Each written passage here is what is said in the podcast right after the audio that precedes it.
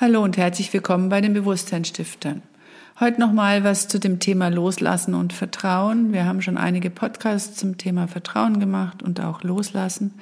Für mich sind es die Themen, die mit am schwierigsten sind, weil es geht darum, dass wir dem Höheren, unserem höheren Selbst vertrauen und unsere Seelenkräfte, ihr kennt ja die drei, das Denken, das Fühlen und das Wollen, und da ganz besonders das Wollen ähm, eben in eine höhere göttliche Macht stellen, in dem Sinne, dass dein Wille geschehe.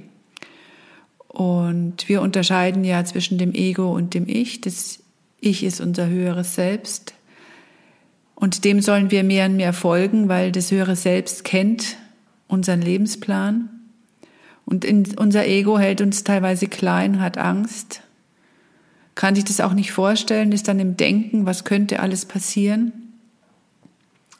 Und da aber zu vertrauen, zu sagen, nein, ich gehe Schritt für Schritt und hör einfach auch mal zu, was sagt denn mein höheres Selbst? Und es redet nicht laut, sondern es gibt, kommen manchmal ganz leise Impulse, wo ihr vielleicht innerlich eine leichte Irritation merkt und die vielleicht in der Situation anzusprechen oder halt mal zu reflektieren, weshalb habe ich es nicht angesprochen, ähm, weil unser höheres Selbst will immer, dass wir weiter wachsen. Und unser Ego hält uns klein. Und dieses Wachsen hat immer was damit zu tun, dass wir unsere Komfortzone, also auch unsere Stillhaltezone, verlassen sollten. Es muss nicht immer ein Riesenschritt sein. Es kann auch einfach ein Gespräch sein, das man dann führt. Oder halt Dinge wirklich verändert und ganz neue Dinge ausprobiert seinem Herzen folgt. Das ist in aller Munde, aber das ist eins der schwierigsten. Und eben diese Stimme zu integrieren und im Allerhöchsten zu sagen, nicht mein Wille, sondern dein Wille geschehe. Und das nicht innerhalb von der Familie, dass irgendjemand sagt, wo es lang geht, sondern dem höheren Selbst. Und dem höheren Selbst, das dient immer der Gemeinschaft. Das Ego ist es, was gegen die Gemeinschaft arbeitet. Und das kann man jetzt auch in dieser etwas, ja, Zeit, in der man verinnerlichen oder mehr in das Innere gehen sollte, so in dieser Adventszeit, auch zwischen den Jahren, in den Rauhnächten, einfach wirklich reflektieren, zu sagen, wann hatte ich denn einen Impuls, warum bin ich dem nicht gefolgt? Und vielleicht bin ich jetzt genau deshalb in der Situation, in der ich bin. Und ja, dann gilt es halt den Knoten zu lösen und immer mehr zu vertrauen, ja, es ist richtig den Weg, den ich jetzt gehe, auch wenn der völlig, ja, ich wäre nie auf die Idee gekommen, diesen Weg zu gehen und das zu tun und zu machen, aber genau das steht jetzt wohl gerade an. Und darauf zu vertrauen, dass es sinnvoll ist. Und vielleicht geht es ja mehr dahin, dass man Sinnvolles tun sollte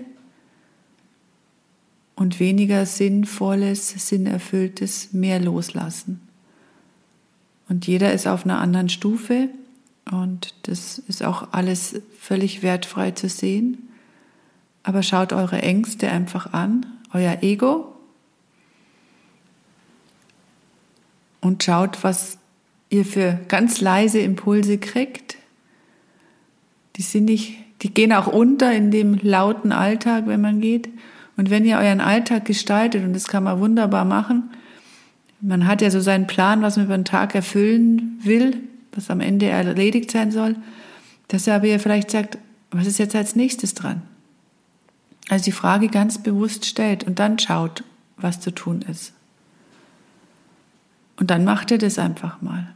Und dann schaut ihr, wie es euch damit geht. Und das bevor er jede neue Tätigkeit anfängt, zu sagen, was ist jetzt dran? Auch wenn man so automatisierte Abläufe hat, kann ich ja trotzdem mal fragen, was ist jetzt dran? Vielleicht erledigen sich dann gewisse Sachen und dann ist es nicht so durchgetaktet und vielleicht entstehen ganz wunderbare Dinge. Also eben, es ist nichts, was man nicht im Alltag üben kann, sondern das kann jeder in seinem Job, in den er macht.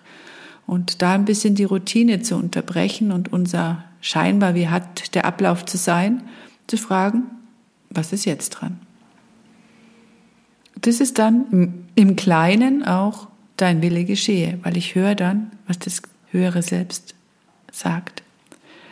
Und natürlich muss man da ausschalten, dass sie sagen, ah, da hat wieder das Ego, mein Verstand rein. Was wäre denn jetzt sinnvoll und richtig und wichtig und was steht an und worauf wartet?